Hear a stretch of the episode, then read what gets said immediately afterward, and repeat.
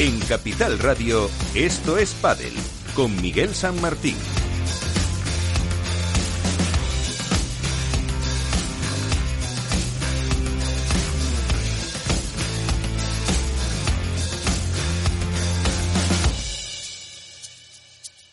Y con todo el equipo que, como digo, siempre hace posible que estemos aquí cada martes en Capital Radio y luego cuando queráis, cuando nos os apetezca escucharnos en las eh, diferentes plataformas de podcast. Eh, con eh, Félix Franco en la parte técnica, hoy con Iván Hernández, Contrapared, ¿qué tal? Muy buenas. Hola, muy buenas, buenas, buenas noches. Álvaro López, de Padel Spain, ¿qué tal? Álvaro, muy buenas. Hola, buenas Miguel, buenos compañeros. Pues eh, que hoy seguiremos analizando un poco pues eh, temas de competición, temas eh, federativos, hablaremos de empresas que crecen en el mundo del pádel, muchos temas. Pero como siempre, para no enrollarme más, la primera parada es conocer qué ha dado de sí la actualidad.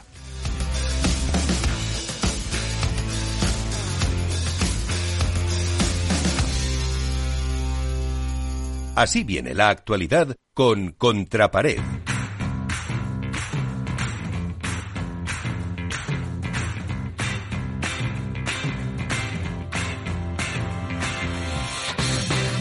Pues Iván, si te parece, eh, bueno, no sé con qué lo ibas a empezar, eh, a lo mejor con eh, Valencia o con el Premier Padel de París. ¿Con qué nos quedamos primero? Bueno, pues yo creo que lo primero es lo pasado, que es el, el, el World Padel Tour de Valencia, otro espectáculo tremendo dentro de las pistas deportivas. Creo que pudimos ver las dos mejores finales que, hemos visto a lo largo de, este año, ¿no? Sobre todo la, final femenina, creo que fue un auténtico escándalo, la que se puede considerar eh, la mejor final del año, en la que participaron las número uno del mundo, Alejandra Salazar y Jim Matriay, junto con una Delfina Brea y Tamara Ricardo, que ya venían marcando territorio en, otros torneos, que se metieron en, la final después de, de, eliminar a las número dos del mundo, Ariana Sánchez y Paula José María, y que la final pues fue un auténtico espectáculo de dureza, de fuerza, de potencia, de juego, de garra, en la cual pues bueno pues eh, Alejandra Salazar se llevaron el gato al agua en un frenético y, por no decir impresionante tie break 7-6 pero hay que quedar claro que bueno que fue un partido realmente espectacular. Yo tomé datos que dieron Seba Nerone y Nacho Palencia de 18 breaks en todo el partido, 13 puntos de oro, 4 bolas de partidos recuperadas. Eh, yo creo que, fue una, final realmente eh, bonita para el aficionado y que, va a marcar un antes y un después en el pádel y que vamos a ver hasta dónde llega el final Breita Maricardo porque el, nivel que jugaron, la táctica que hicieron y, todo pues puede marcar el camino para, para desbancar a unos Alejandras Salazar y Material que llevan ya siete títulos este año, de 11 finales, siete títulos y que va a ser difícil desbancarlas de ahí, pero bueno, tenemos ahí cantera, tenemos ahí mucho juego y, la verdad que fue una final realmente espectacular. Luego en la parte en la parte masculina pues nos encontramos con la final más o menos típica que estamos teniendo este año o la que la final más más disputada, ¿no? que estamos teniendo, que cada vez que se encuentran estas dos parejas que son Alejandro Galán, Juan Lebrón y Agustín Tapia y Daniel Sancho Gutiérrez pues nos dan un auténtico espectáculo. Ya lo dieron en Francia, ya lo dieron en otros lugares era la cuarta final de Agustín Tapia y Daniel Sancho Gutiérrez, cuatro finales, cuatro ganadas, esta vez por un 2-6, 7-5, 6-4. también otra final auténtica con auténticos puntazos que no se habían visto desde hace mucho tiempo, como salir por cuatro o por detrás casi, casi al final de la pista.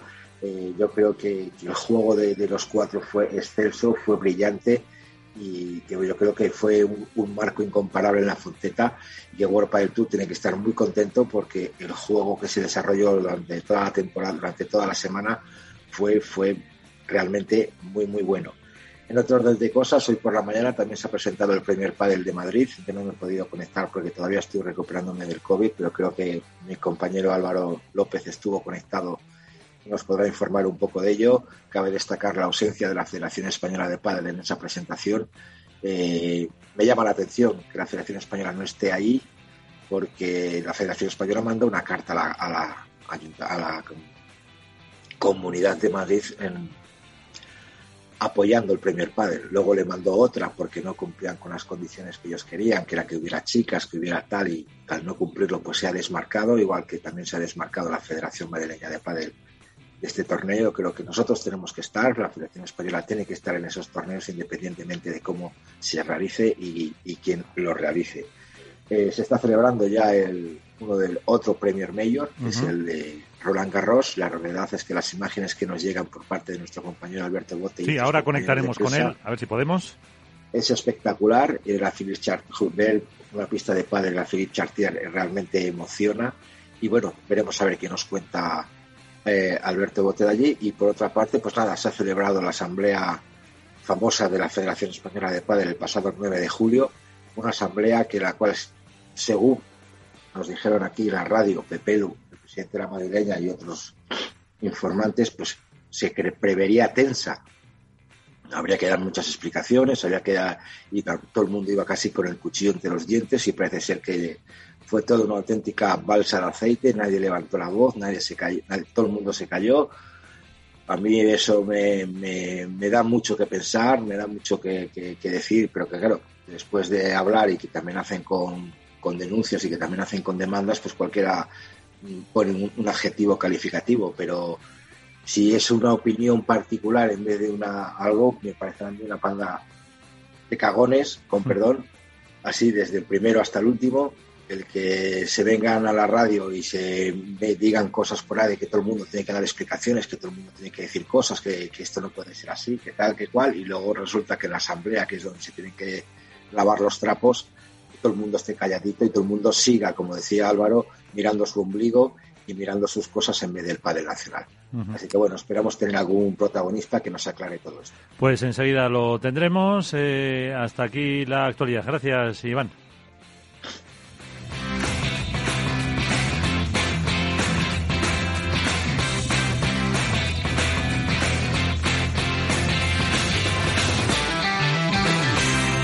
Esto es Padel. Y enseguida eh, vamos a intentar conectar con eh, París, eh, pero vamos antes por lo que va a llegar, que es esa Premier Padel de Madrid que se celebrará la primera semana de agosto y que se ha presentado esta mañana. Álvaro, cuéntanos. Sí, la verdad que mira ha sido una presentación en la que bueno se ha hecho realmente en el Wizzing Center. Los periodistas hemos estado a través de Zoom eh, en nuestros diferentes hogares. Eh, sé que ha habido eh, presencia allí de marcas y demás. Ha estado también Luigi Carraro, que es el presidente de la Federación Internacional de Padel. Ha estado Joan Cusco, que es el presidente de Madrid Premier Padel y de Octagon, que es la empresa que lo organiza. Ha estado también otro representante de Premier Padel y de QSI. Eh, la consejera de Turismo, Cultura y Deporte de la Comunidad de Madrid, Marta Rivera de la Cruz, y Alejandro Blanco, que es eh, el presidente del Comité Olímpico Español. Y bueno, todos se han dado las gracias, han, han puesto en valor lo que es el, lo que es el pádel, eh, el esfuerzo que ha supuesto crear una cita en tan poco tiempo, porque al final es una cita que se, que se anunció hace muy poco, que, se ha, que se ha organizado en una instalación que, bueno, que ya sabe lo que es albergar eh, en lo que a PADE se refiere al Campeonato de España, pero bueno, también otras, otras pruebas de, gran calado. Y luego han conectado también con Alejandro Galán y Juan Lebrón, que estaban lógicamente allí en, en París, en Roland Garros. Y bueno, al final hemos podido preguntar, hemos mm, palpado un poco las sensaciones de los jugadores, que, que, al final es lo que importa, y ellos están muy motivados, sobre todo Ale Galán, porque es de las pocas veces que va a poder jugar en casa ante su público y como incluso ha dicho Lebron, va a poder ir casi al torneo andando desde su casa.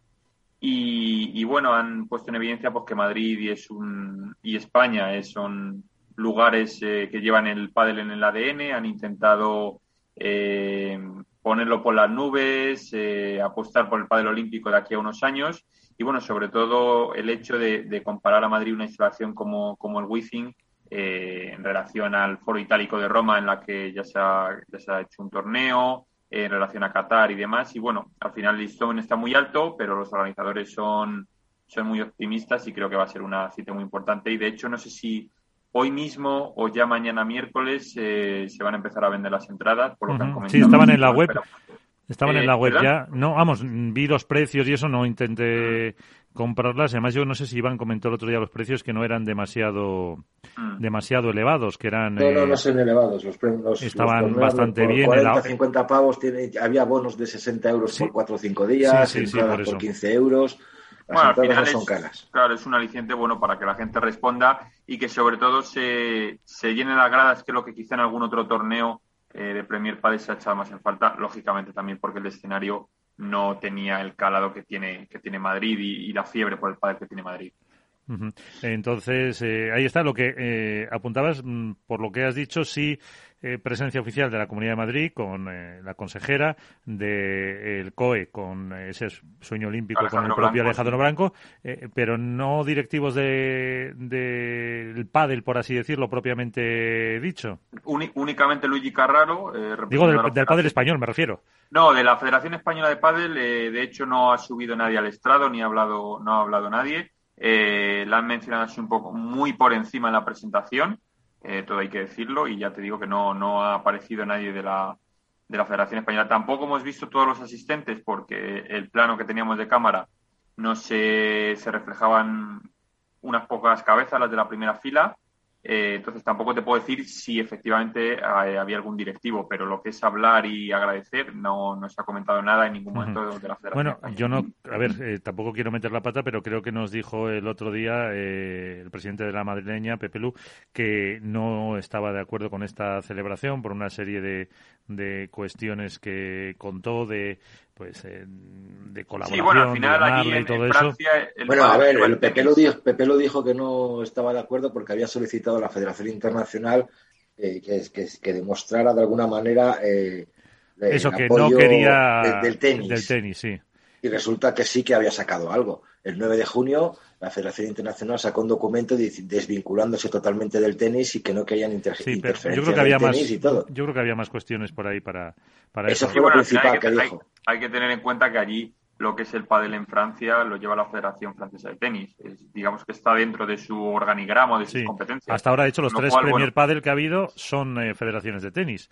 la de Qatar, la de Italia y la de Francia, que está siendo ahora. Entonces entiendo que el malestar de, de Amoroto vendría por ahí, lógicamente.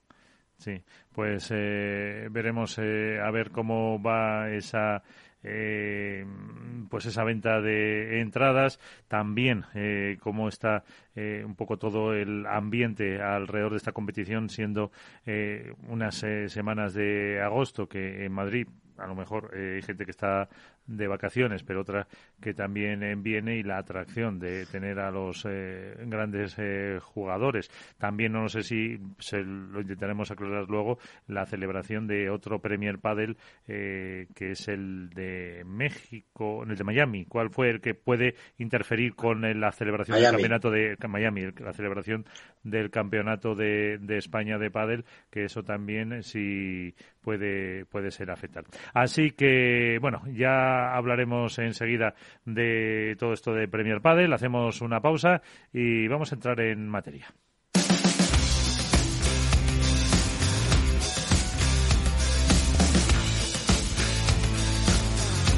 Esto es Padel en Capital Radio. Los viernes en Capital Radio te proponemos descubrir y comprender las estrategias de empresas con éxito que servirán de inspiración y ejemplo para la tuya. Escucha Metaempresas, un programa presentado por Andrés Arenas con la presencia y los consejos de expertos en distintas áreas y profesores de reconocida trayectoria. Todos los viernes a las siete y media de la tarde, Metaempresas, Capital Radio.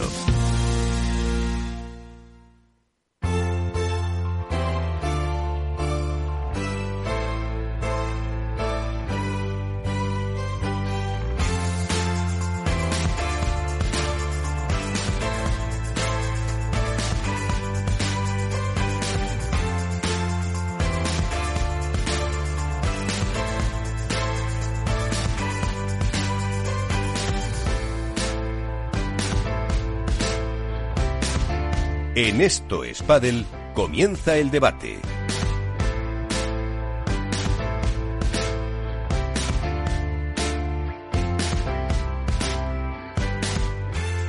Y a esta hora es un placer eh, saludar, como siempre, al eh, presidente de la Federación Española de Padel, eh, Ramón Marcillo. ¿Qué tal? Muy buenas, ¿cómo estás?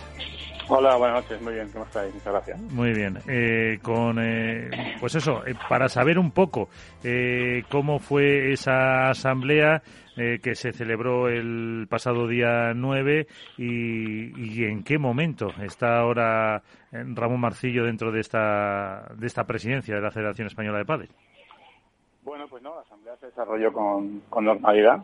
La tuvimos el pasado sábado y no hubo ningún incidente de eh, por destacar. Simplemente, pues eh, yo presenté el informe, eh, los informes anual que tenía que, presentar y, y luego, pues en cuanto a lo que me preguntas de en qué situación me encuentro, pues nada, eh, yo ya expliqué la situación a la Asamblea, como he dicho repetidamente, donde primero tenía que dar explicaciones o informar.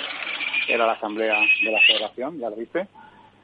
Y bueno, pues una vez presentado el informe y las razones que, me han llevado a tomar esa decisión, pues eh, simplemente pues eh, seguir trabajando en la situación en la que estoy, como preguntas, pues seguir trabajando hasta hasta la fecha que, corresponda y en ese momento pues ya dejar la presidencia.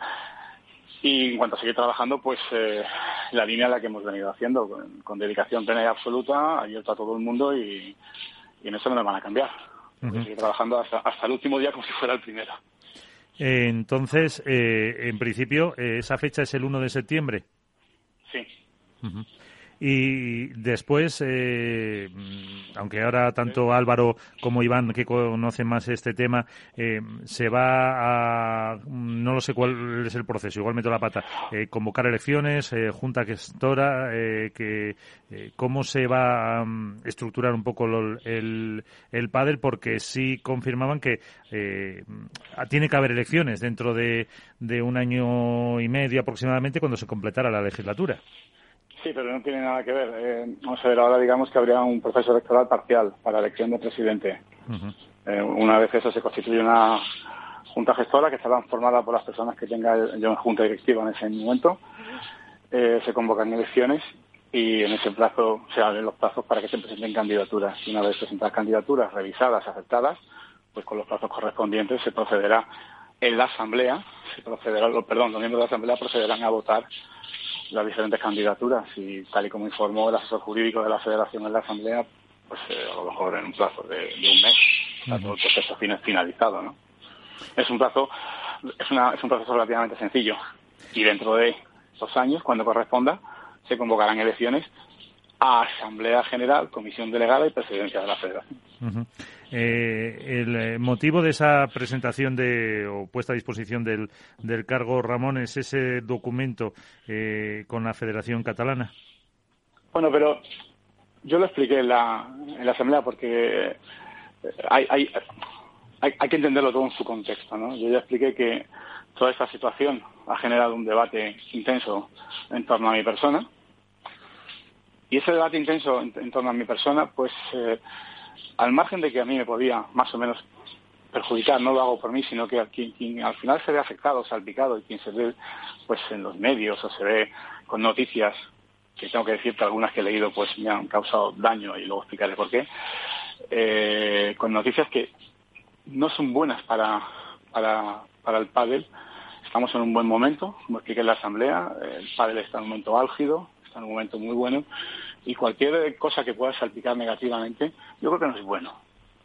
Y si la solución es esta, pues eh, no hay ningún problema por mi parte. Yo sé, eh, cada uno tiene que ser consecuente con las cosas que hace y yo he considerado que, que esto es lo que tengo que hacer en este momento para dar tranquilidad, para que no haya más debate, porque como te he dicho, el debate que se abrió era, era, era importante y, y no estaba trayendo, no, no iba a traer ninguna consecuencia buena. Entonces, eh, esas son las razones que yo creo que por, por pura lógica y por pura, más que lógica, pues un sentido de la responsabilidad. Por lo menos yo me lo, atribuyo en ese sentido, ¿no?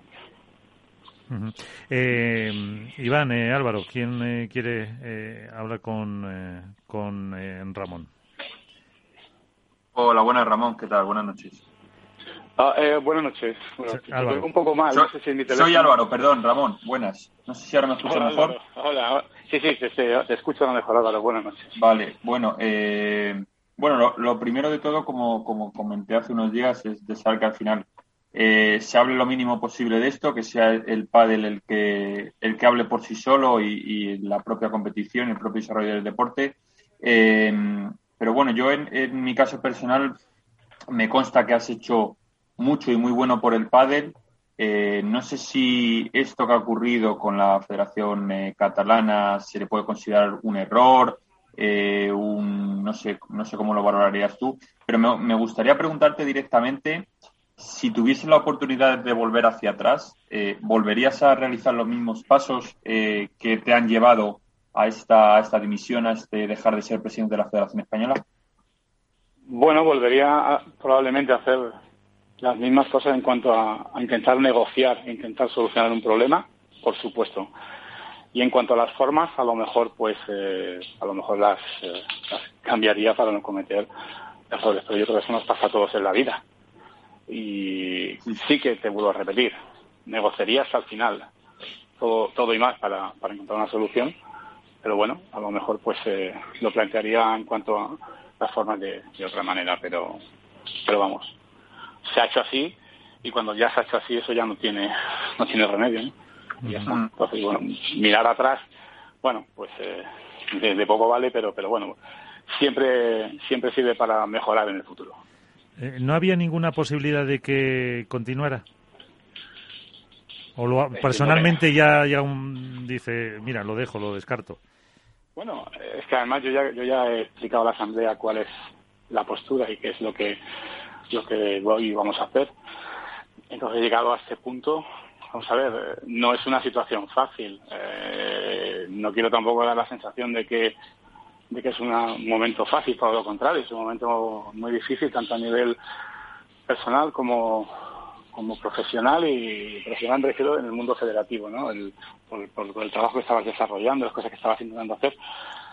Pero, pero bueno, hay que asumirlo y, y sobre todo cuando pues analizas bien la situación, pues poco a poco pues vas asumiendo, pero evidentemente no es una situación eh, fácil, no puedo, no puedo decir que estoy contento ni nada, sino más bien lo contrario, pero, pero bueno, lo que me queda es seguir trabajando hasta el final, como he dicho. Eh, Ramón, eh, ¿tú consideras personalmente en tu foro interno que le has fallado a la federación y al pádel o, consideras que no, que, tú, que tu trabajo, todos los patrocinios y demás que has conseguido hablan también eh, por sí solos? Hombre, yo creo que es muy fuerte decir que le he fallado a la federación y al pádel por, por un hecho concreto y puntual y además por una parte del hecho concreto y puntual. Eh, yo creo que el balance, no sé yo quién tiene que hacerlo, pero por lo menos eh, se intentan hacer las cosas para que el balance sea, sea positivo. Entonces, decir que he fallado sería como reconocer que todo lo que se ha hecho de aquí para atrás en dos años, eh, y, creo que no es el caso, creo que no es el caso. Pues en la balanza casi prefiero pensar que, es más positivo que negativo. Y por eso, hacer, hacer de una parte el todo, en este caso me parece que, no procede, ¿no? Claro, claro. Iván. Hola, buenas noches, Ramón. Hola, Iván, buenas noches. Bueno, eh, me has dicho que la federación, que la asamblea ha sido como una balsa de aceite, todos muy tranquilos, todos, eh, no sé, eh, pues, dejando pasar, como dejando de pasar de soslayo todo este terremoto que se ha, que se ha formado. ¿Tú te esperabas algo de debate después de todo lo ocurrido, cuando la semana pasada aquí en la radio, pues eh, el presidente de la Federación Madrileña, Pepe, lo me amenazó a mí incluso con una demanda, dijo que iba a pedir explicaciones a, determinados miembros de la Junta Directiva. ¿Tú, ¿Tú, ibas preparado para un posible debate o, te sorprendió la tranquilidad de la, de la Asamblea? Vamos a ver, yo mm, llevaba un, un informe y un discurso creo que muy estructurado y muy muy bien definido y una vez explicado lo que expliqué, yo entendía que no tenía que, creía que no iba a haber ningún tipo más de debate porque además prácticamente la gran expectación, por decirlo de alguna manera, y así me lo transmitieron muchos, se, se, centraba en el, en el punto referido a, a mi persona. Por tanto, no tenía por qué pensar que iba a haber eh, ningún tipo de, debate, por lo menos en cuanto a un debate conmigo en el sentido de que yo ya estoy explicando la situación. En cuanto a esto que me dices de un debate entre unos y otros, bueno, pues es muy, muy lícito de que cada uno quiera debatir y también considerar si debe o no debe debatir, pero afortunadamente yo creo que la asamblea, creo no, la asamblea es una asamblea bien, bien llevada, no por mí, en general por todos. Una vez con las explicaciones he presentado todo, pues eh, tampoco procedía ir a más y, en ese sentido yo salí contento de, del buen ambiente o del ambiente que hubo en la, en la asamblea y creo que además eh, era mejor así. Sí, porque al final, como dices, hay un perjuicio para, para el pádel eh, con todo esto y, hay que intentar que, eh, pues siga adelante lo mejor posible en un momento importante. Eh, yo me acuerdo que hablábamos con Ramón cuando fue elegido, cuando cumplía 100 días. ¿Qué le o qué le ha faltado por hacer para el pádel a, a Ramón Marcillo? Pues pues muchas cosas, porque en dos años te quedas a medio camino, sobre todo cuando el primer año es de arranque. Quedan muchas cosas por hacer, pero, bueno, lo que se ha hecho se ha intentado hacer de la mejor manera posible. Y a lo mejor pues también algunas decisiones que no han sido las más eh, las mejores, pero, pero queda mucho por hacer, evidentemente, sobre todo porque, como vuelvo a repetir, estamos en un momento muy, muy bueno del, del pádel a nivel nacional, a nivel mundial, y ahora se planteaba un escenario de hacer muchas cosas o de poder hacer muchas cosas que evidentemente se van a poder hacer porque afortunadamente los proyectos no son personales, son proyectos de, de, una federación o de una empresa y, y, tienen que salir o vendrán otras personas que tendrán que podrán desarrollar muchas cosas, sobre todo en el momento en el que estamos ahora mismo, que es que lo vemos cada día, ¿no? el, el buen momento en el que estamos. Y, y este buen momento es un poco, Miguel, al hilo de lo que tú acabas de comentar, de que era mejor que fueran así las cosas, eh, es mejor estar en calma, estar tranquilos que todo siga fluyendo. Eh, yo creo que no era bueno ningún, pues no sé, eh, que estuviéramos... porque además, cuando, cuando precisamente cuando salimos, parece que solo salimos para lo malo, no, no salimos para, para lo bueno. Y entonces yo creo que, que, no era el momento de eso. Y ya está y espero que, que, haya muchas cosas por hacer y yo creo que se harán, se harán porque el padre está en un momento que hay que estamos en la cresta de la ola y una ola muy alta, ¿no? Álvaro. Eh, Ramón, yo tengo dos preguntas. Una, em, ¿cuál crees tú que debe ser el perfil de esa persona que continúe con la labor que comentas? Quiero decir, ¿debe ser eh, un presidente autonómico, debe ser, como se ha comentado, un exjugador, alguien de fuera del pádel. Eh, por un lado, ¿cuál crees que debe ser ese, ese perfil? Y luego, por otro, eh, ¿Ramón Morcillo va a continuar ligado al pádel en el sentido de va a volver a la Federación Extremeña o va a estar desvinculado un tiempo y volverá después? ¿Cuáles son tus, tus objetivos o tus pasos a seguir a partir de ahora? Bueno, respecto a la primera pregunta, evidentemente no me voy a a pronunciar, porque cualquier cosa que pueda decir se puede interpretar que tengo ciertas eh, preferencias y, creo que no, no me corresponde eh, en ese momento, ¿no? Simplemente la persona que venga, pues eh, yo supongo, entiendo que la persona que venga conocerá el pádel y que eso sí que es fundamental y conocerá el mundo del pádel, pero ya el tipo de perfil de, persona, pues si me permitís, prefiero no, no manifestarme por lo que os he dicho. Y en cuanto a, a, a, mí, pues evidentemente a la Federación Extremeña no, por una razón muy sencilla. Yo salí de allí, hay un presidente que además, Javier Rodríguez, lo, lo, está haciendo muy bien, las cosas como son, y, yo ya salí de la Federación Extremeña y no sé lo que haré, sinceramente. Ten en cuenta que al final uno, uno se, embarca, en proyectos. yo al fin y al cabo, ojo que esto a mí nadie me puso una pistola en el pecho para venir aquí. Yo cuando vine aquí dejé mi actividad profesional en la empresa privada para venir a esto sabiendo que este, esto es el riesgo que tiene. Esto es una cosa que no es de por vida, que no puede tener una caducidad a dos, cuatro en cualquier momento, ¿no? Y bueno, yo lo abandoné y ahora tendré que pensar qué es lo que, voy a hacer y, que, y cómo voy a retomar mi vida, considerando también pues que ya tengo una, eh, una edad y tengo una, una trayectoria. No lo sé, pero evidentemente eh, seguir vinculado a federaciones autonómicas o es, ahora mismo eso está descartado.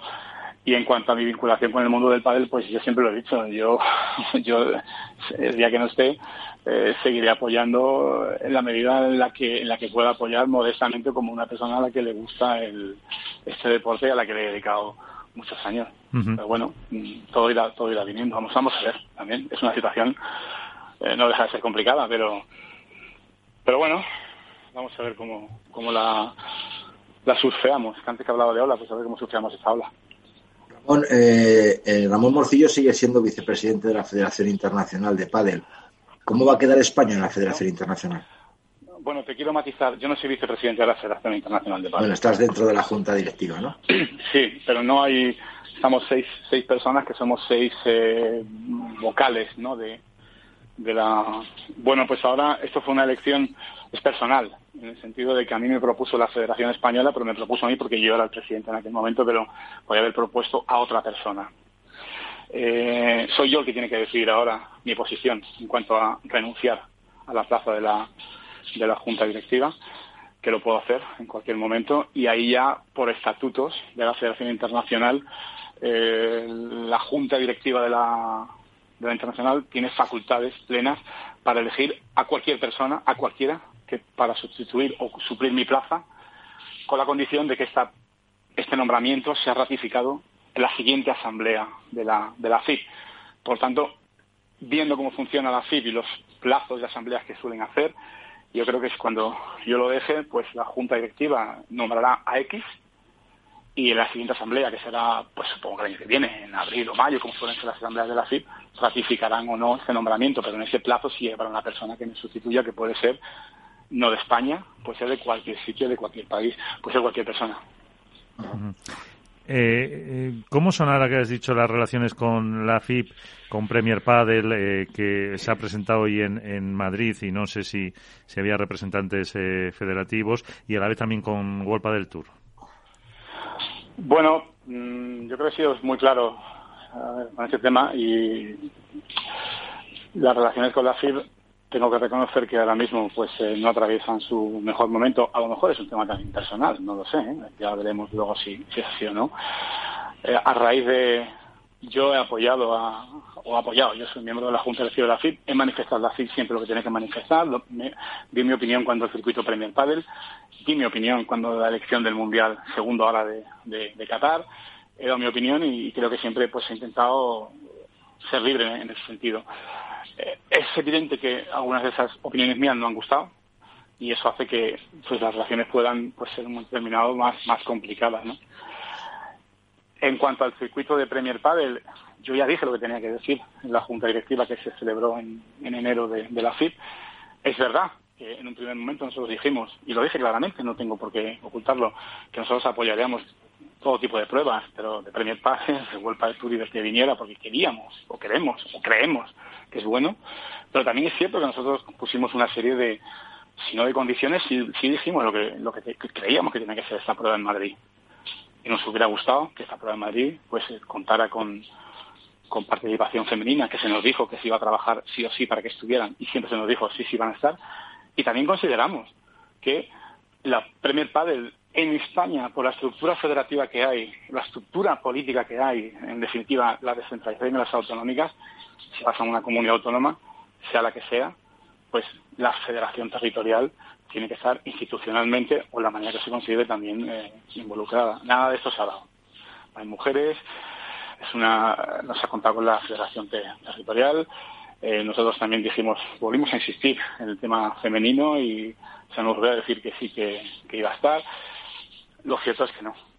Y una federación como la española, que defendemos la igualdad, la paridad, la absoluta igualdad de premios, pues nos da mucha pena que una prueba como Madrid, siendo España, que esto muchas veces lo digo y hay gente a la que le molesta, por tanto siempre empiezo diciendo no quiero molestar a nadie, pero Madrid, España, somos de Madrid al cielo o de España al cielo en el padre en este caso, eh, somos quienes somos, que en Madrid venga una prueba de Premier Padel y no haya participación femenina, siendo España lo que es campeona de Europa, dos categorías, campeona del mundo, dos categorías, campeona de veteranos, dos categorías, masculino y femenino, jugadoras, jugadores, prácticamente casi en su totalidad, españolas y españoles, y no haya, pues nos apena muchísimo.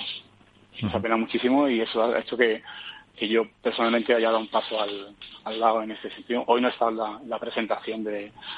de sí, sí, por eso.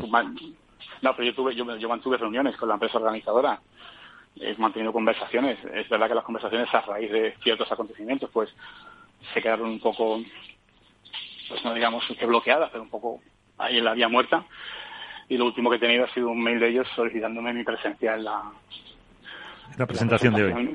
Y yo considero que, que no procedía porque daba la sensación de que, de que lo que se pretendía era otra cosa muy diferente a mi presencia allí. Entonces dije que no.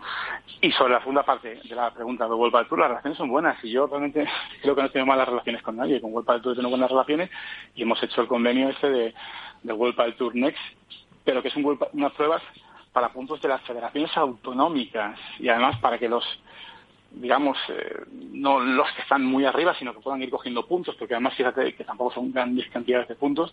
Y eso creo que, es bueno para el deporte base nuestro, yo creo que, es bueno, pero tengo que reconocer que la FIB no lo ha entendido así. Pero no lo ha entendido así, pero precisamente por la batalla que hay, ¿no? De, los cruces de demandas y toda esta historia que hay que, que sabéis de sobra. Y eso se ha interpretado como que la Federación Española ha cogido un posicionamiento. No, la Federación Española no coge ningún posicionamiento, pero si nos tiene una buena propuesta, la cogemos. Igual que nos hubiera gustado aceptar para el Premier con las condiciones que poníamos. Pero se ha interpretado y eso da lugar a malos entendidos, da lugar a posicionamientos que no son y en definitiva hace que muchas veces las relaciones eh, pues se vayan un poco deteriorando. Ya te digo, espero que que no sean por temas personales. Y si, oye, y si son por temas personales, pues se van a solucionar pronto.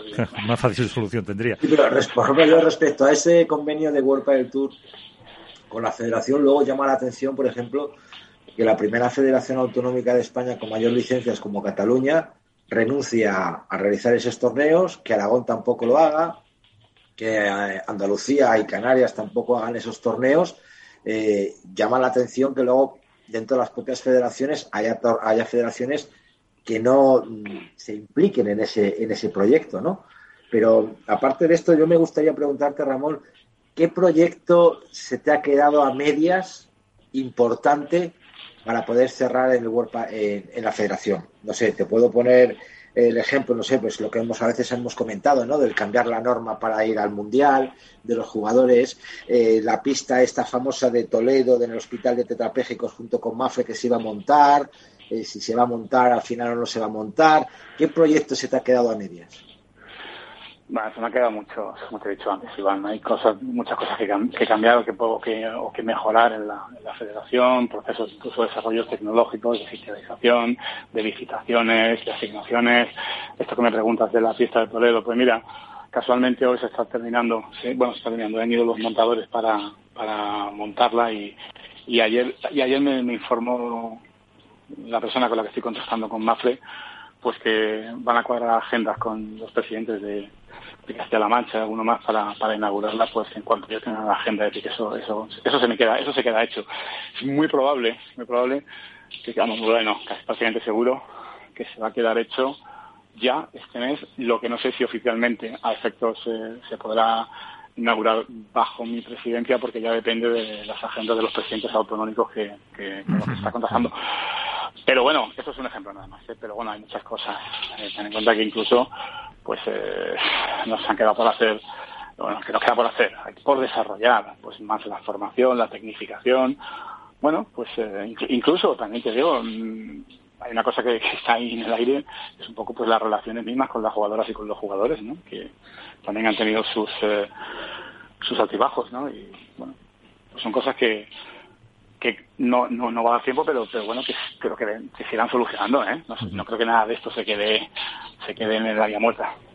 Eh, y yo por mi parte una última, es que eh, acabo, vamos, caía antes con lo del Premier Padel, eh, lo comentaba, eh, el campeonato de España tan bueno que tuvimos en el Wizzing Center hace un par de años, este, esta temporada tampoco va a poder eh, ser, eh, ya que mm, hay un Premier Padel en Miami.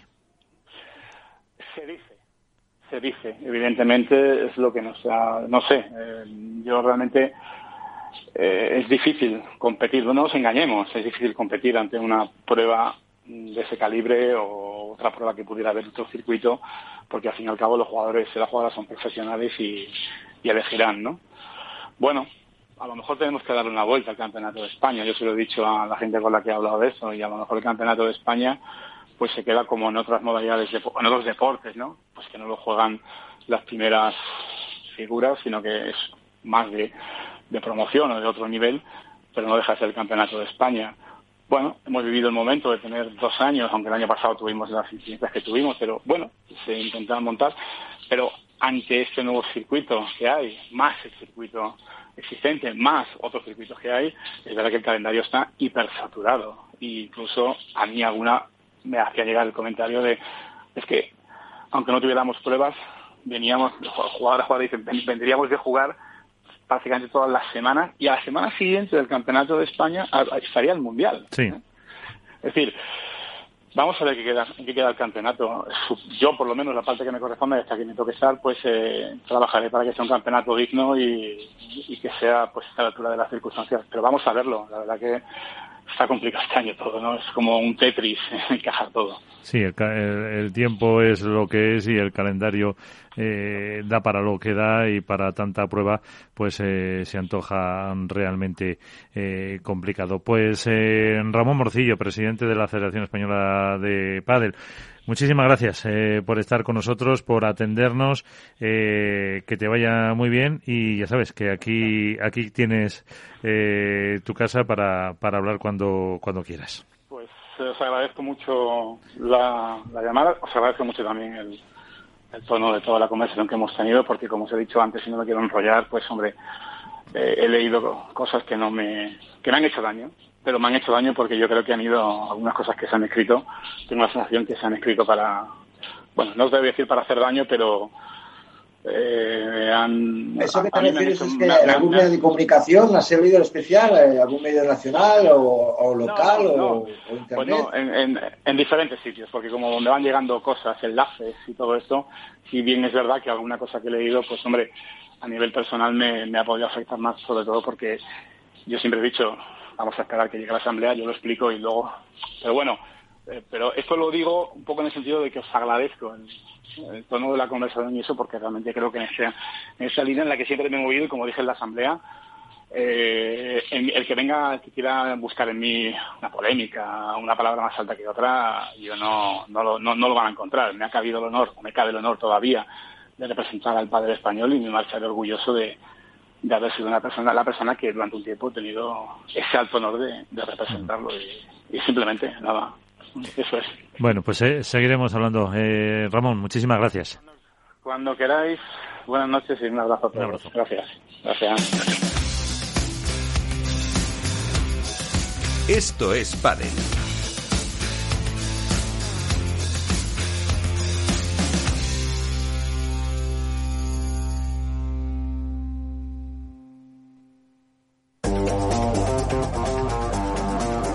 Hoy estás aquí y mañana... En cualquier parte. Llega a Capital Radio el primer programa sobre el metaverso de la radio. Todos los lunes, de 2 a 2 y media de la tarde, nos desplazamos por las ondas a diferentes universos con Selena Niezbala y el equipo de La Frontera VR. Sintoniza Metaverso en la Frontera y teletranspórtate con nosotros.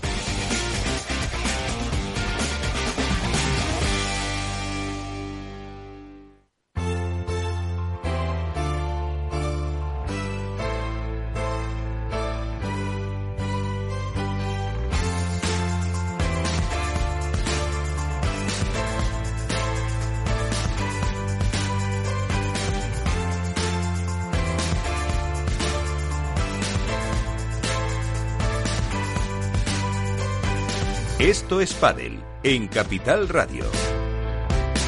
Y en esto es Padel ahora comentaremos, eh, si queréis, alguna de las eh, cuestiones que nos ha planteado eh, Ramón Morcillo, pero vamos a irnos hasta París, hasta las pistas de Roland Garros, donde está nuestro compañero Alberto Bote. Alberto, ¿qué tal? Muy buenas. Bonjour, ¿cómo estáis? ¿Qué tal bueno, todo? Bueno, bueno, ya como los idiomas, ya controlamos. Sí, bueno, lo, lo, típico para que parezca que sabes algo, pero sí. un poco más. Eh, para que le den el desayuno solo. Buenas, buenas para, noches, Alberto. Para que le den el desayuno y alguna cerveza que otra, ¿no? Exactamente, lo, para sobrevivir.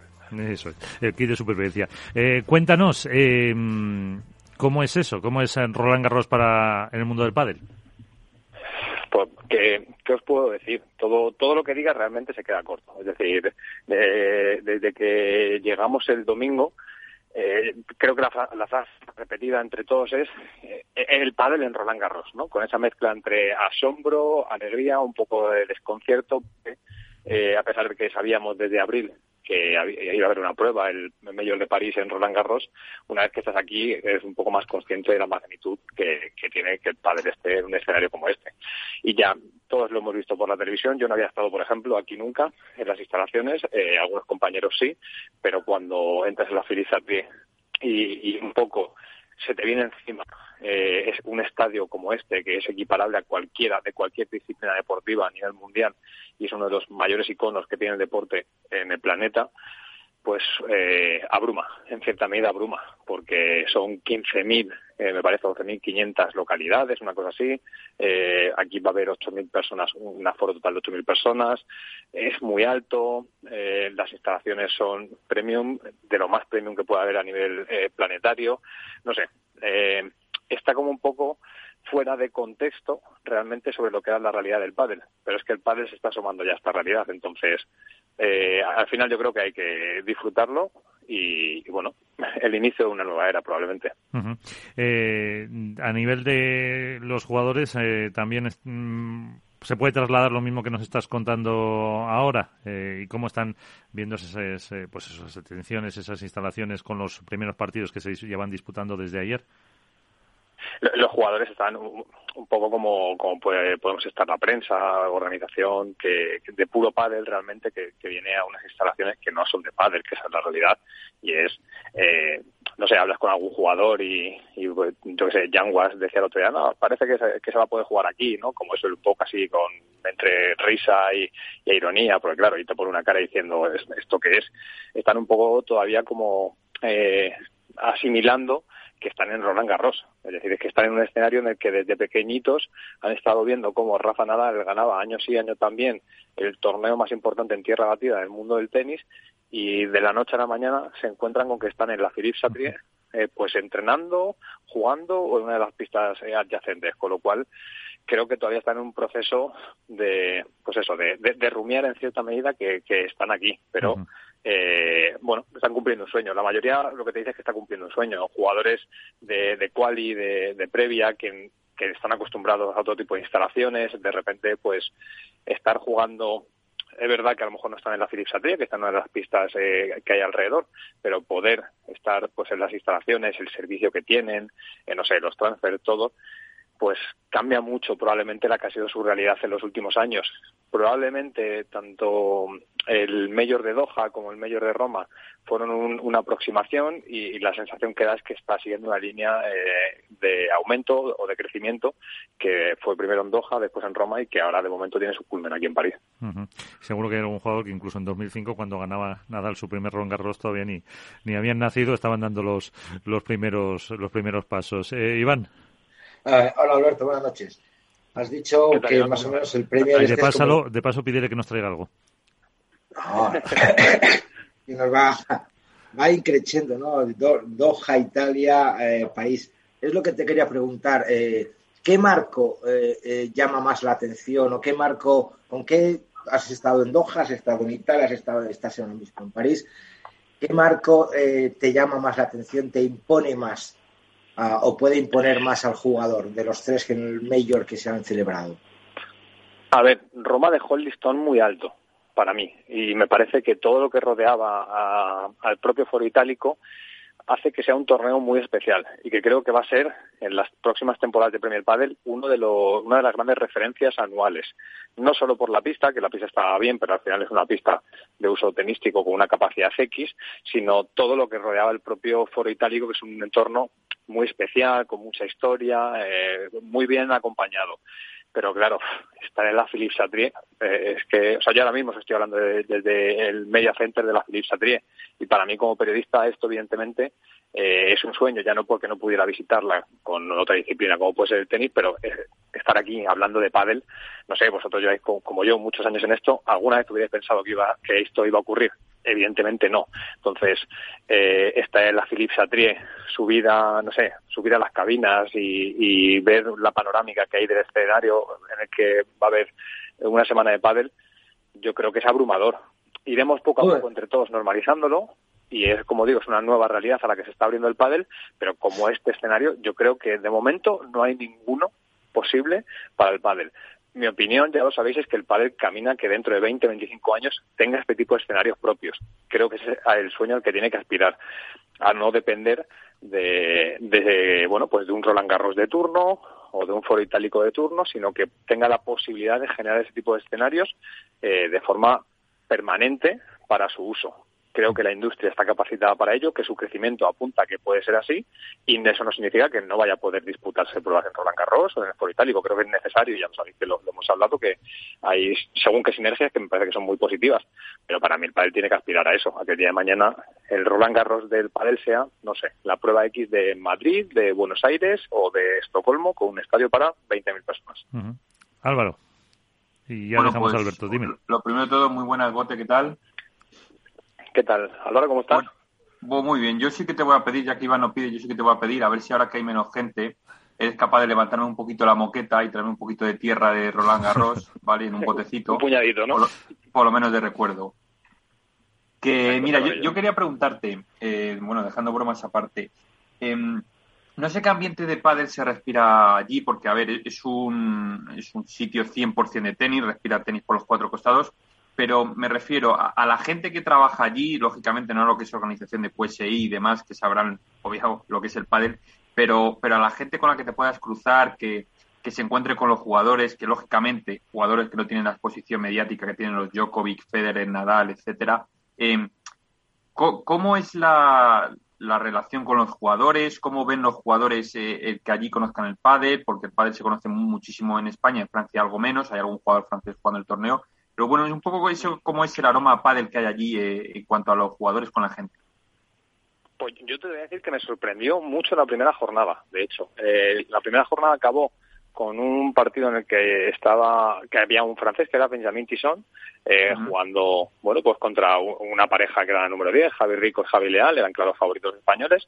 Y eh, no sé no sé cuánta gente habría en las gradas pero a mí me llamó la atención uno que había mucha más gente por ejemplo que la que hubo en Roma el primer día y dos que el público francés es muy caliente, o sea, eh, es muy participativo con respecto eh, al propio deporte. Y, creo que también Roma en eso ha tenido mucho que ver, eh, en las escenas del público celebrando, festejando, metiendo a los jugadores en dinámica y demás. Creo que la vamos a vivir aquí en Francia de otra forma, pero que es una buena continuación. No creo que se vaya a llenar, sinceramente. me cuesta creer que vayamos a ver 8.000 personas en Roland Garros siguiendo pádel esa es mi opinión. Ojalá me equivoque, pero creo que va a haber mucha más gente de lo que de lo que se espera, de cara al fin de semana especialmente. Y al final, bueno, pues los jugadores aquí, cuando van alrededor de la Philippe Chatrier y demás, bueno, pues mucha gente les pide autógrafos, se paran, les reconocen. Eh, no tienen quizá la exposición que tenía en Italia, que tiene mucho más auge en los últimos años, pero creo que habla bien de la realidad del pádel francés, que si bien todavía tiene mucho recorrido por delante, y es una obviedad, me parece que está mejor posicionada de lo que yo por lo menos lo tenía conceptualizado hasta ahora. O sea que entiendes, Bote, que, que aunque bueno el escenario eh, no, se puede comparar el foro itálico con, con Roland Garros, pero aunque digamos que ha, mejorado el escenario, pero por lo que das a entender lo que es la, la afluencia de público, el seguimiento de la gente va a ser un pelín menos a lo mejor que en Roma. La, normalidad me dice que sí, y, hay que entenderlo así, y no me parece algo que sea ni siquiera criticable. Es decir, el pádel se está abriendo al escenario internacional y a las grandes, a los grandes espacios. Yo creo que va a haber menos gente que en Italia, y creo que en Italia el pádel tiene eh, un mayor tirón de lo que lo tiene en Francia todavía. Pero eh, creo que va, creo que va a ir creciendo poco a poco y que en Francia pues irá, irá para adelante.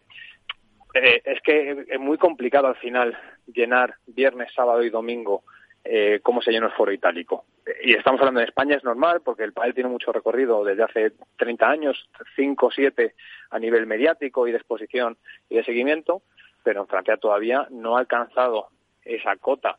En Italia quizá ha, habido mucho más acelerado los últimos 5 o 7 años, con lo cual poner el mismo listón para París que tuvo Roma me parece eh, que sería algo injusto. Creo que París, en este caso Francia, tiene una realidad y bajo esa realidad hay que exigir que alcance su máximo. ¿Cuál es su máximo? No lo sé, pero para mí sería una buena cifra si se acercara eh, con regularidad a las 3.000 personas de cada fin de semana. Por poner una cifra, eh, que, estoy hablando por hablar. Creo que sería interesante eh, baremar que el pádel en Francia, Roland Garros, es capaz de llenar eh, sus gradas con 3.000 personas. Probablemente se desvirtúe con que estamos hablando de que es un escenario, como decía, por, con una capacidad altísima, más desde la remodelación de 2019. Pero bueno, eh, es la primera vez que el pádel está en Roland Garros. Eh, si en una primera vez no habrá una quinta y si en un, eh, un cuarto de aforo nunca habrá un lleno, ¿no? Eso está claro. Pues eh, Alberto, te escucharemos en esas narraciones eh, de eh, Premier Padel desde París. muchas gracias y el martes te esperamos por aquí. Perfecto. Un abrazo grande a todos. Un abrazo.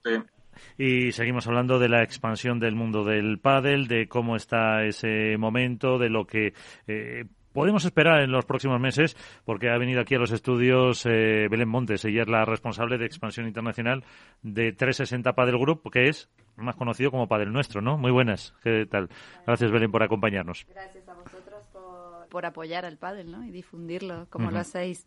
Eh, el pádel, como dice Alberto y como escuchabas, está en un momento tremendo, ¿no? de expansión, de eh, que es el punto en el que sí o sí tiene que ya eh, dar un siguiente escalón?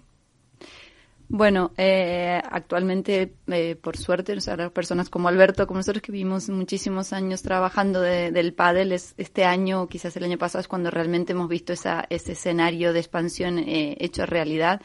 Y ahora mismo hay muchísimos, vengo ahora justo de la presentación de Premier Padel, que está apoyado por, por, por la Comunidad de Madrid. Entonces, bueno, que todo tipo de, federaciones, comunidades, eh, que todos apoyen el pádel para que crezca ya no solo a nivel negocio, sino también a nivel deporte, que es un poco lo que, lo que más nos interesa. Eh, ahora mismo yo creo que ya es el momento de crecer y lo está haciendo, es el momento de, expandirse. Eh, y dentro de esa expansión, como responsable que decíamos para esos proyectos de Padel nuestro, de Padel 360, eh, de 360 Padel Group. Eh, ¿Qué tenéis pensado? Todo. Lo resumo. No, a ver, nosotros un poco nuestro, nuestro objetivo o mi objetivo dentro del departamento con todos mis compañeros es expandir el pádel, o sea, llevar el, el pádel a cada rincón del mundo. Estamos en un proyecto muy bonito que aparte de Italia, Suecia, países ya, ya consolidados que ya no son, no son ya son realidad, estamos intentando que, que el pádel llegue, en nuestro caso, llevar material que, que toda persona ahora mismo en Sudáfrica, en Líbano, en países inimaginables, que toda persona pueda tener dentro del club de pádel el material disponible para practicarlo. Así como que también apoyamos a, monitores, a federaciones, porque, claro, una, una, cosa es, bueno, viene un inversor y monta un club, o el gobierno monta un club, pero luego ese club se tiene que nutrir, ¿no? De material, de bolas, de palas, de monitores, un poco todo. Es, es dentro de nuestro plan de expansión la, ayuda a todos los clubes de, cada rincón del mundo que puedan disponer de, de ese material para, para jugar. Por eso el 360, que es un poco del nombre, ¿no? De la visión global para para todo lo que mm, mueve este deporte, no, no centrarse solo a lo mejor en, las palas o, ya está. Claro, claro, al final la, intentamos apoyar muchísimas federaciones internacionales que empiezan con en, en Dubái, en Japón, en, en, en, el Cairo, estamos ahora en Egipto también, o sea, apoyar a las federaciones para que difundan el deporte, porque hay muchas, hay muchos sitios que el deporte aún no está consolidado o aún no ha llegado del todo, entonces bueno, yo creo que en este caso empresas como Padel Nuestro, con un, gran fondo de inversión que hay detrás y gente que está apoyando esta empresa, está, está llegando a sitios donde el Padel nunca hubiese llegado solo. Entonces, estamos muy contentos con todo el proyecto de expansión, el todo el plan de expansión que tenemos y esperamos este año terminar de consolidarlo. Y dentro de ese eh, plan se ve que eh, pues hay interés por el pádel porque además recientemente pues eh, está ese fondo de inversión que, que ha, se ha hecho con la mayoría de las acciones y que se ve que apuesta por el que apuesta por el pádel para darle más tamaño todavía.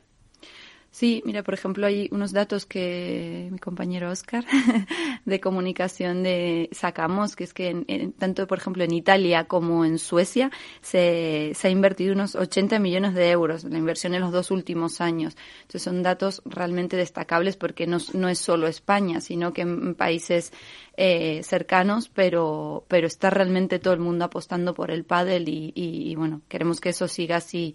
Los que amamos el pádel, lo hemos jugado y jugamos de, de toda la vida, es, es, una noticia increíble saberlo.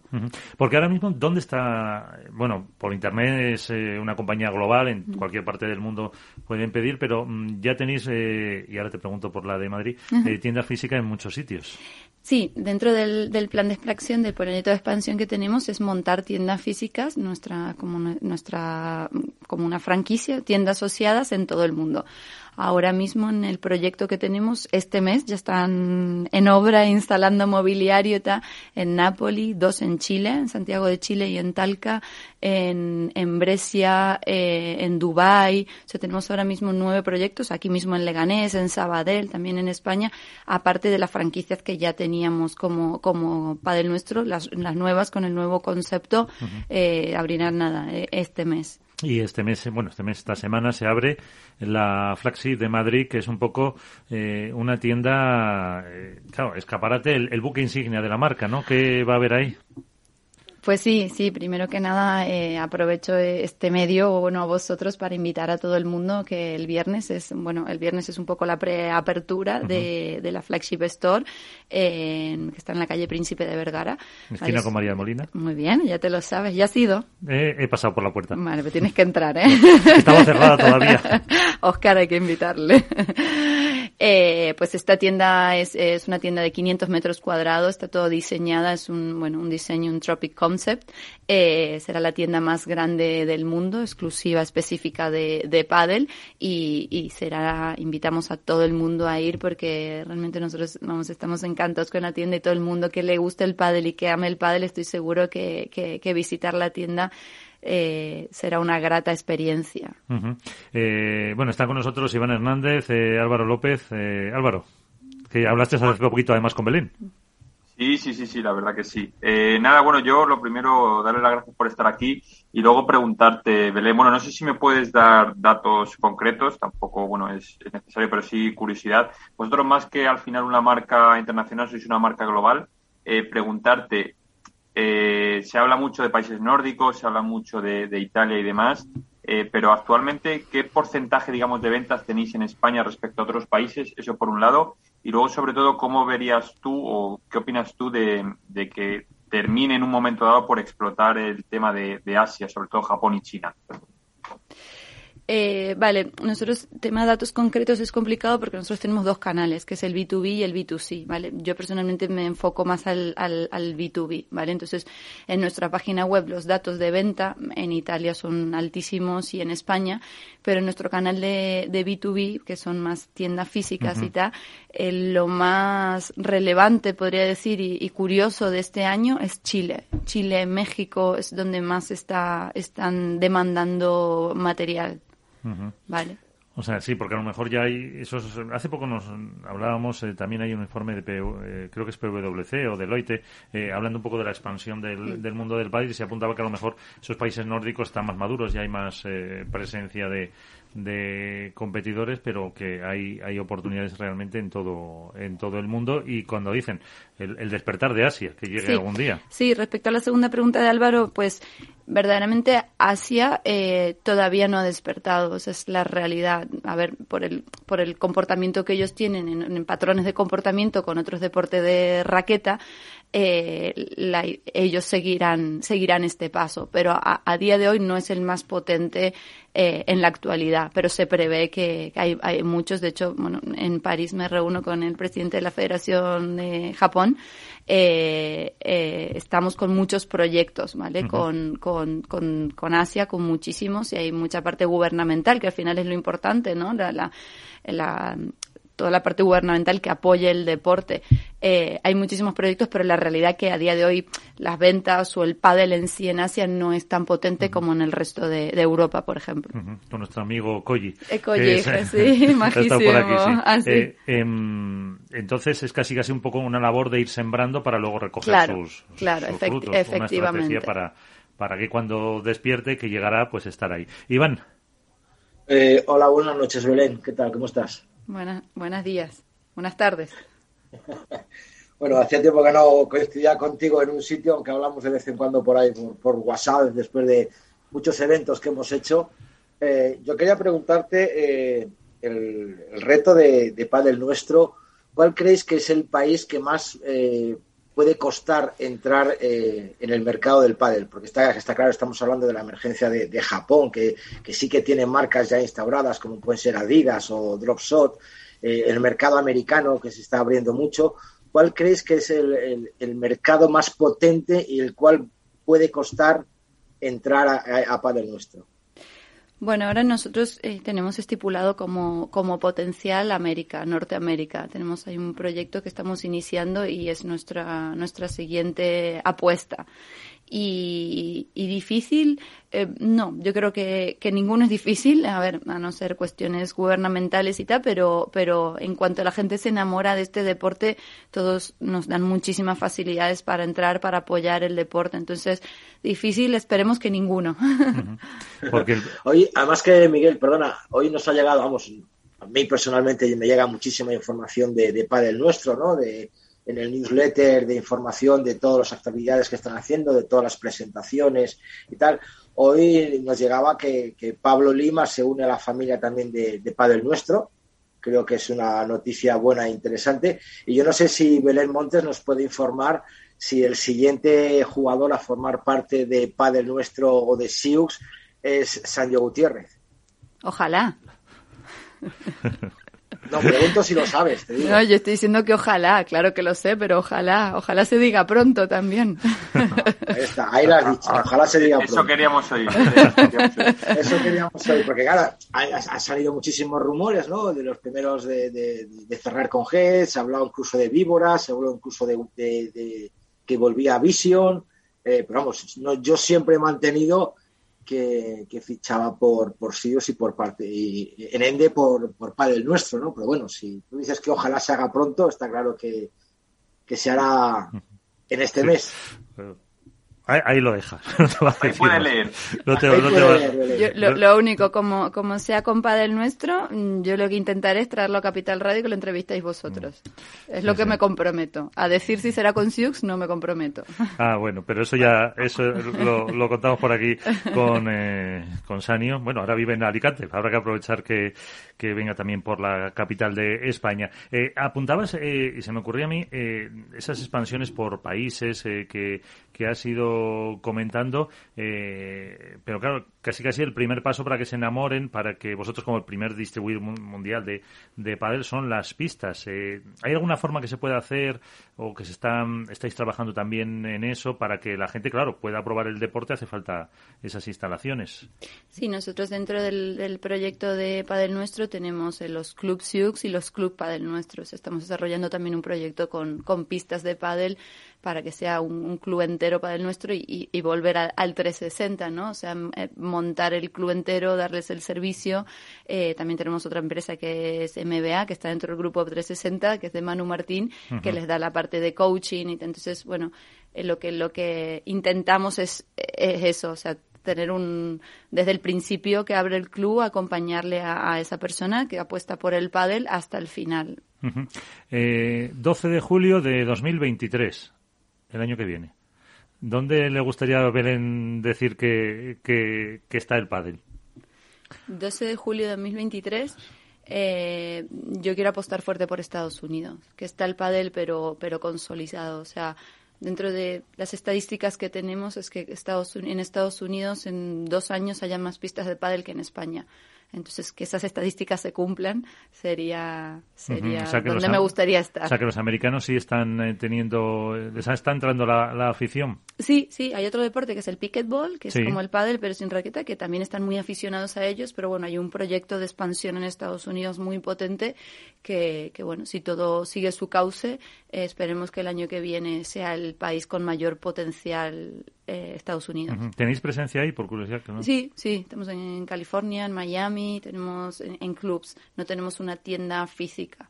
Sí, pero vamos, que estáis presentes. Ahí está Marcos del Pilar para hacer cositas, ¿no, Belén? Sí, está Marcos del Pilar. También tenemos a Pedro Alonso Martínez, que es el country manager de, de, Estados Unidos, que él vive allí en Miami. Entonces, bueno, ahí sí que estamos empezando, pero bueno, es todo proyecto, o sea, no está consolidado quizás como Italia y como, como Suecia eh, pues eh, si queréis eh, alguna pregunta más, eh, Álvaro, para terminamos con, con Sí, una muy breve. Bueno, luego si quieres le preguntamos por si vio la final de chicas del otro día, de las tres horas. Sí, sí, estuve en Valencia, estuve en Valencia, estuve en Valencia. Yo, yo, quiero preguntarte, Belén, sobre la tienda esta de Madrid.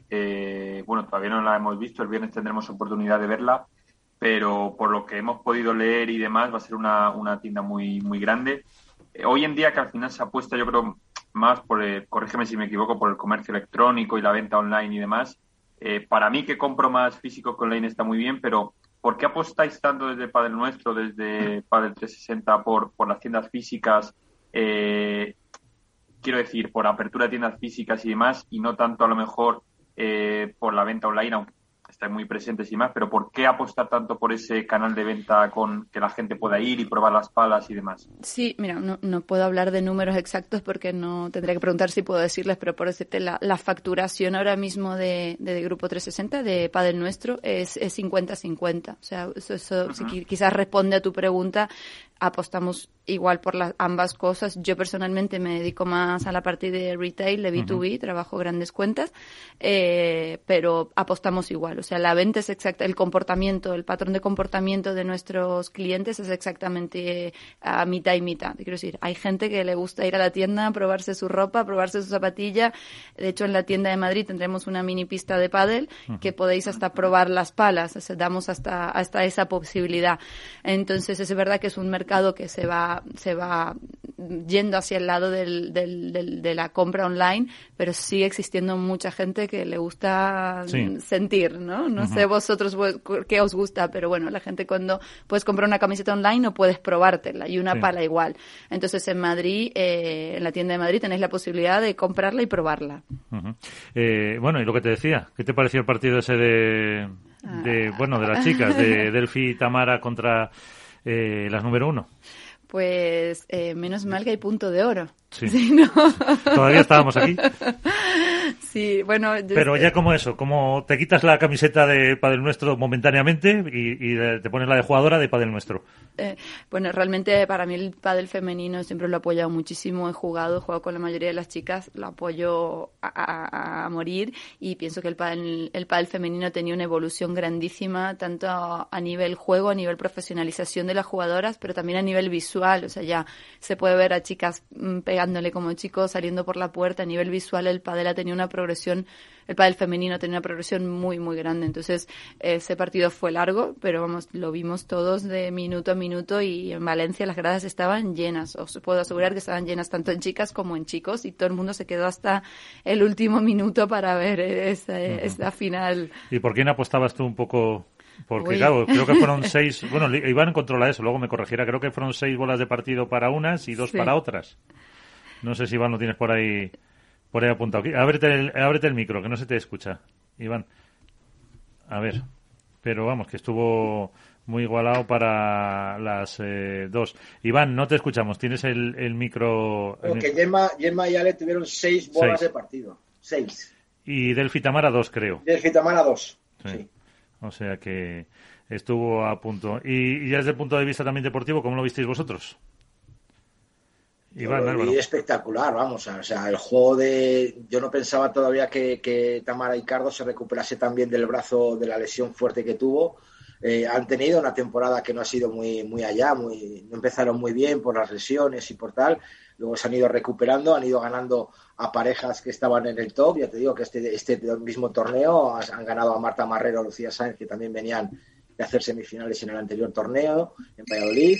Eh, han ganado a, Ari y a Paula en un auténtico partidazo y yo creo que, mucho de, esa, de, de ese trabajo viene sobre todo por el cambio táctico que hace la lectura táctica que a mí me sorprende cada día más y es de agradecer de, de Gaby Reca. O sea, el cómo lee los partidos Gaby Reca, el cómo las anima, las frases que las dijo, en los descansos para mí fueron espectaculares, o sea, diciendo, si me tengo que, si tengo que morir para que vosotros ganéis, yo me muero. Eh, frases de esas de si tengo que perder las bolas porque vosotros ganéis, yo pierdo las bolas. O esas motivaciones antes no las oíamos, gracias ahora a los micrófonos los podemos oír, pero que es una motivación extra que, que tienen las jugadoras y el cambio de juego que ha tenido también eh, eh, sobre todo en la bandeja y en la bajada de pared que ha tenido del Fibrea, me parece espectacular la forma que tiene de dar ese paso hacia adelante en que antes la costaba y que la, mete en muchísimos problemas a, una jugadora como es Alejandra Salazar, que hay que decir que es la, representante mayor que tenemos en el pádel nacional, que eh, sigue ganando partidos y títulos después de tres generaciones, eh, que es la número uno del mundo, merecidamente la que más títulos tiene y que sigue ahí todavía eh, a, pie del, a pie del cañón y que la está manteniendo atrás. O sea, yo creo que es la de las pocas jugadoras que, que del Fibrea sabe manejar. Entonces yo creo que es, es muy, muy importante para el padre lo que dice Loren, que venga gente joven, que ya hay que decir también que Carla Mesa y, Claudia Jensen están ahí también metiéndose con, con Sabia Nueva, que siempre es bueno que ver caras nuevas en rondas finales. Álvaro. Bueno, yo quiero decirte, a ver, fue mi apuesta de, en la porra, o sea que estuve, estuve a puntito. Sí, bueno, ganó Iván, hay que decir. Hicimos porra y ganó Iván. Eh, Sanio, Sanio Tapia y Yemayale. Bueno, yo estuve a puntito, a ver, hay que decir que yo creo que más allá de que este torneo se jugara en Valencia, yo creo que fue el punto de inflexión para Delphi y Tamara de que finalmente se lo crean. Es verdad que, como ha dicho Iván, la temporada que estaban teniendo no era lo más positiva para ellas. Tamara venía de una lesión, eh, han tenido demasiados altibajos y demás, pero yo creo que este torneo al final ese refuerzo mental que necesitaban, más allá de que, de que Gaby reca en, el banquillo, bueno, de una masterclass cada vez que, se sienta, pero yo creo que el hecho de ganar a, Ari Paula sufriendo, de ganar también a, a Marrero y a Lucía Sainz, y al final poner contra las cuerdas a la número uno, que llevan este año un montón de, de títulos, que son una pareja con pocas fisuras, creo que bueno, para ellas eh, es al final el aliciente que necesitaban. Esperemos que en los próximos torneos eh, vayan para arriba y que las podamos ver cuanto menos eh, en cuartos y en semifinales. Pues el pisando la final mejor, pero, pero yo creo que cuartos y semifinales tiene que ser mínimo el escalón al que tienen que llegar en, ese, en este segunda mitad de temporada. Y cinco minutos antes de irnos, eh, la final de chicos. Eh, ¿También la viste, Belén? La vimos, sí. Y ahí también eh, emoción. Bueno, lleva, son cuatro finales las que llevan Sanio y Tapi y las cuatro las han, las han ganado. ¿Cómo se ve ese el vencer a los número uno? admiro muchísimo a, a, Juan y Alejandro, por supuesto, pero como argentina me gusta que gane, no, no porque Sancho no por nada, sino sí que me tira al final también verles ganar siempre a Juan y Lebron, mm, no sé, te gusta más que gane el, más débil, ¿no? Por decirlo así de una forma. Pero fue una final espectacular. El pabellón entero en Valencia se caía aplaudiéndoles a todos y dieron un espectáculo impresionante, impresionante. Bueno, que como decía, habías ganado la porra, eh, también esa apuesta. Son cuatro finales, lo que no sé de las cuatro finales si han sido las que han ganado, creo que no, contra Ale y, y Juan, ¿o sí han sido las cuatro? Sí, las cuatro. Son los únicos que les han conseguido meter mano este año a los número uno. Y la verdad que, bueno, el partido de, de Sancho Gutiérrez fue también espectacular, una pista que le favorecía, eh, con, un juego muy táctico y a mí me, todavía me sigue llamando la atención el, el nivel que tiene Alejandro Galán, que para mí todavía está por encima de, pese a perder la final, está por encima de, muchos jugadores de pádel. O sea, se le ve que es la cabeza del león de la pareja, que es la que lleva el cotarro, eh, cómo avanza en, en, la red, esa, esa, esa volea de revés que, a mí me, tiene enamorado.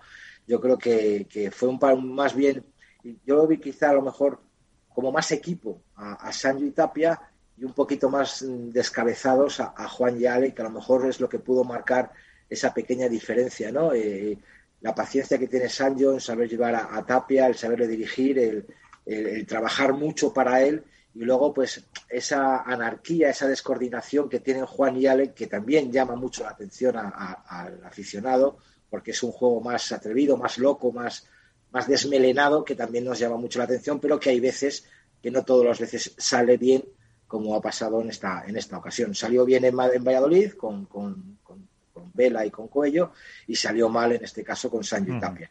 Pero yo creo que va a ser la final más repetida de aquí a final de año porque eh, también esperábamos que, Paquito y Dineno, que Paquito y Dineno estén ahí, ¿no? Pero algo les pasa, algo ahí se les está atascando, siempre empiezan bien, ganan el primer set o pierden el primero, remontan en el segundo y de repente en el tercero yo no sé lo que les pasa, pero les pega un, bajonazo psicológicamente tremendo y bueno, pues esperemos que, vuelvan otra vez a la senda del triunfo y que, vuelvan, les volvamos a ver otra vez en, finales. Eh, Álvaro, tu opinión, antes de irnos. Nada, muy, yo muy breve por completar un poco lo de Iván. Eh, bueno, yo creo que Paquito y, Martín al final han, creo que han dado otro pasito más hacia, hacia esa vuelta. Eh, les costó a Saño y a Tapia ganarles en el, en el tercer set. Es verdad que fue un 6-3 en el tercero, pero bueno, yo creo que están volviendo poco a poco a esa, a esa versión del año pasado. Eso por un lado. Eh, luego, por otro, eh, Galán y Lebron, esta vez, por suerte, tuvieron un torneo plácido desde primera ronda. No sufrieron en el primer día como suelen, como suelen hacer en, en el resto de la temporada, que el primer partido siempre les cuesta. Tanto si juegan contra alguien de previa eh, como uno de cuadro final, les, el, entrar en el torneo le cuesta. Y luego yo destacar sobre todo la figura, como ha dicho Belén, de, de. Em, hablamos muchas veces de los jugadores jóvenes, hablamos de Galán, Lebrón, Tapia, hablamos de Martín Dineno, eh, hablamos de Stupa, pero bueno, al final, como hace tiempo dijo Sancho, eh, los que ganan siempre, por mucho que sea esto, son los, los mayores, los veteranos, y Sancho ha demostrado que, que, bueno, que está ahí. Verdad que Vela todavía no ha conseguido el mismo número de títulos este, esta temporada, pero bueno, Sancho ha demostrado que, que, puede pelear de tú a tú con un padre mucho más físico, mucho más de ida y vuelta, y que le sabe meter eh, más temple y más tranquilidad al juego y al final ahí hacerse gigante. Buen análisis. Pues con eso nos eh, quedamos. Álvaro López, Iván Hernández y Belén Montes. Muchísimas gracias por estar con nosotros y hasta la próxima. Hasta luego, chicos. Hasta luego.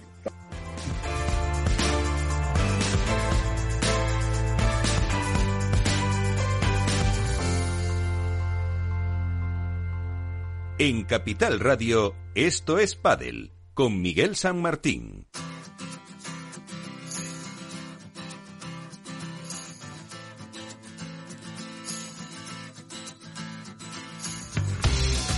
Nos vamos, ponemos punto y final a un Esto es Padel, una semana más en el que hemos eh, tenido eh, pues como primer invitado al presidente de la Federación Española de Padel, Ramón Morcillo, que nos ha contado pues eh, cómo está la situación, su dimisión, el cargo que dejará a partir del 1 de septiembre, qué se ha dejado por hacer y qué eh, pues eh, también provocó su salida. Hemos hablado del torneo de París, hemos hablado del grupo Padel nuestro con Belén Montes y el consejo de siempre, con Félix Franco en la parte técnica. Jueguen mucho, sean felices y cuídense que todavía hay bicho por ahí fuera. Adiós.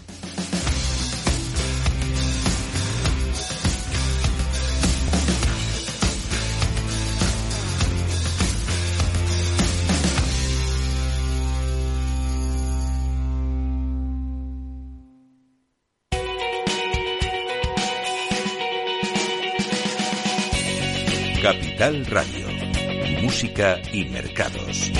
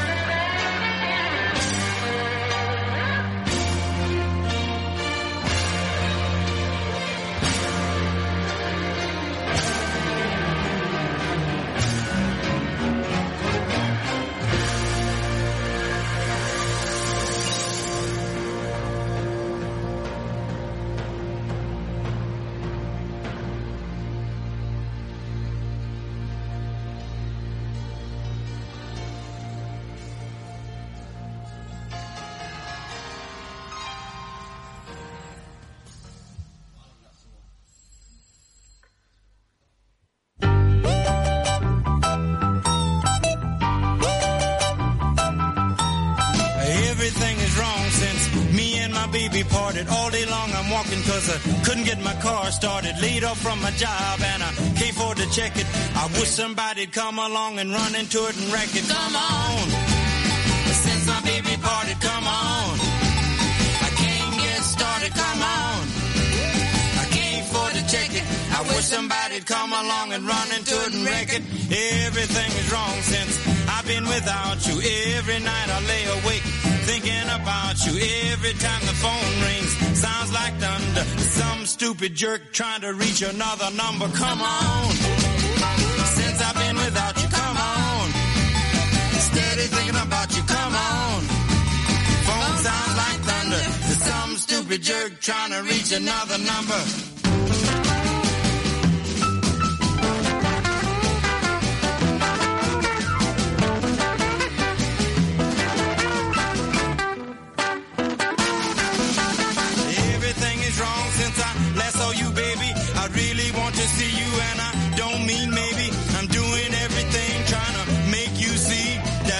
Belong to you, honey, and you belong to me. So come on.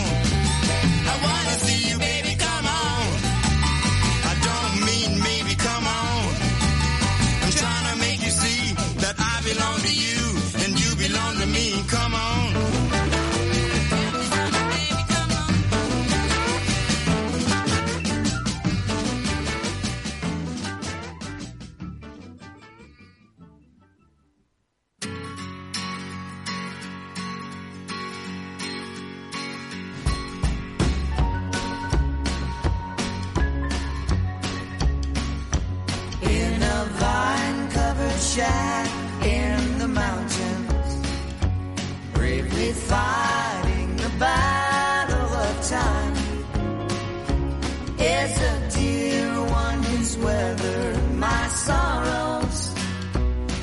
that silver haired daddy of mine.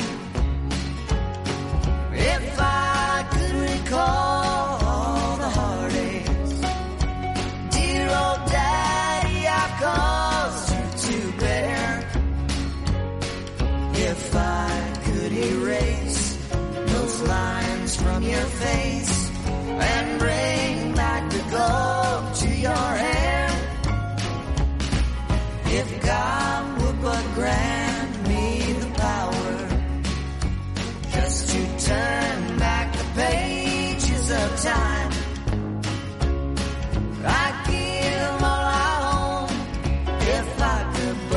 tone to that silver hair.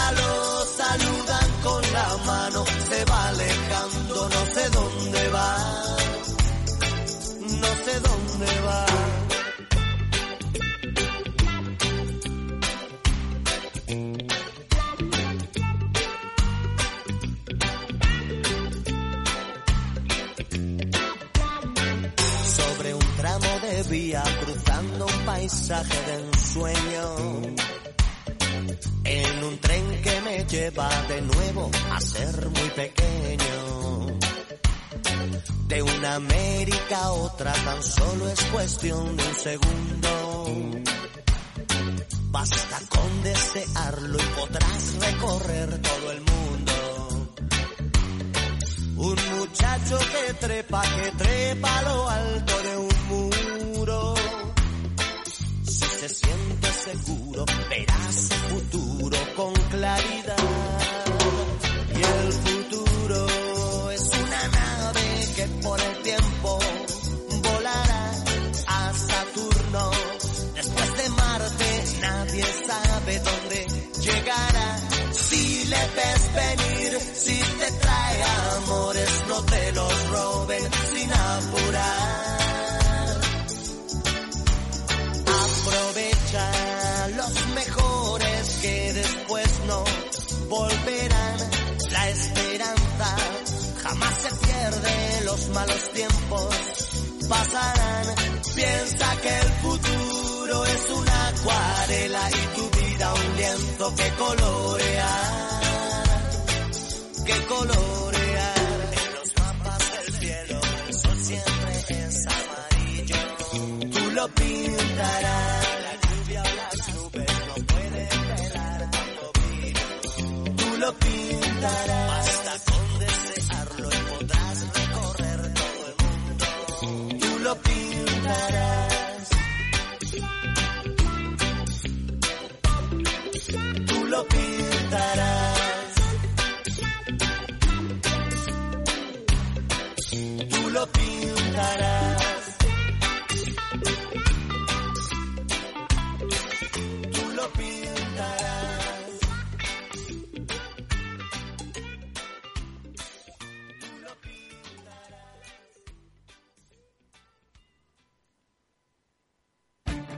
Esto te estás perdiendo si no escuchas a Rocío Arbiza en Mercado Abierto.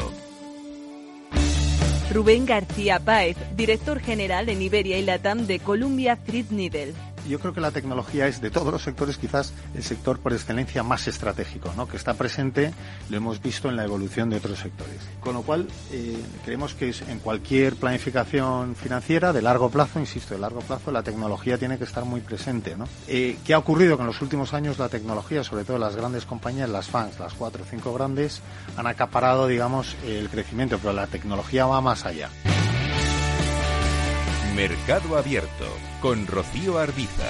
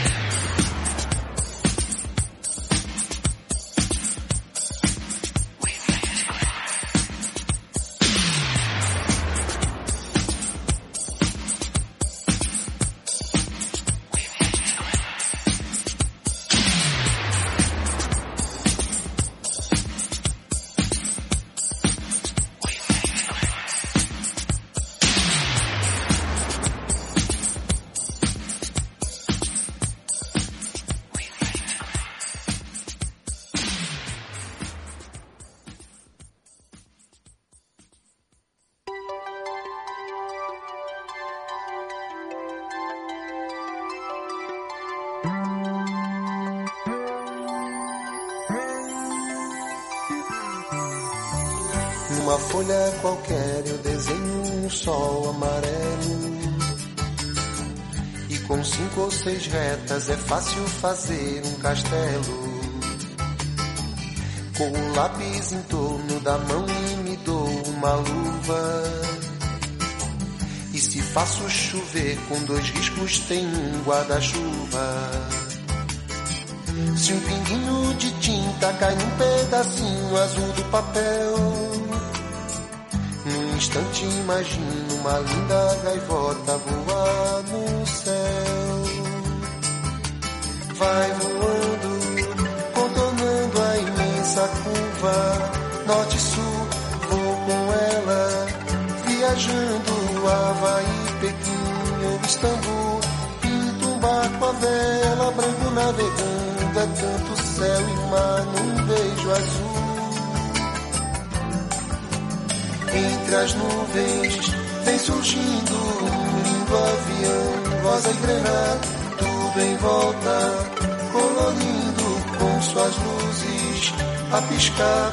Basta imaginar e ele está partindo, sereno, lindo, e se a gente quiser, ele vai pousar.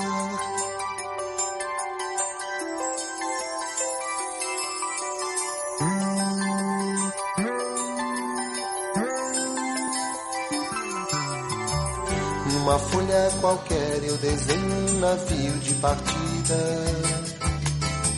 Com alguns bons amigos bebendo de bem com a vida. De uma América a outra eu consigo passar num segundo.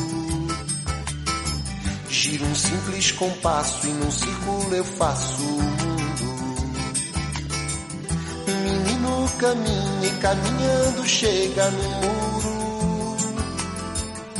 E ali logo em frente a esperar pela gente o futuro está. E o futuro é uma astronave que tentamos pilotar. Não tem tempo, nem piedade, nem tem hora de chegar. Sem pedir licença, muda nossa vida e depois convida a rir ou chorar nessa estrada não nos cabe conhecer ou ver o que virá, o fim dela. Ninguém sabe bem ao certo onde vai dar. Vamos todos numa linda passarela de uma aquarela que um dia enfim descolorirá. Numa folha qualquer eu desenho um sol amarelo que descolorirá. Cinco ou seis retas é fácil fazer um castelo que descolorirá. Giro um simples compasso, num círculo eu faço um mundo que descolorirá.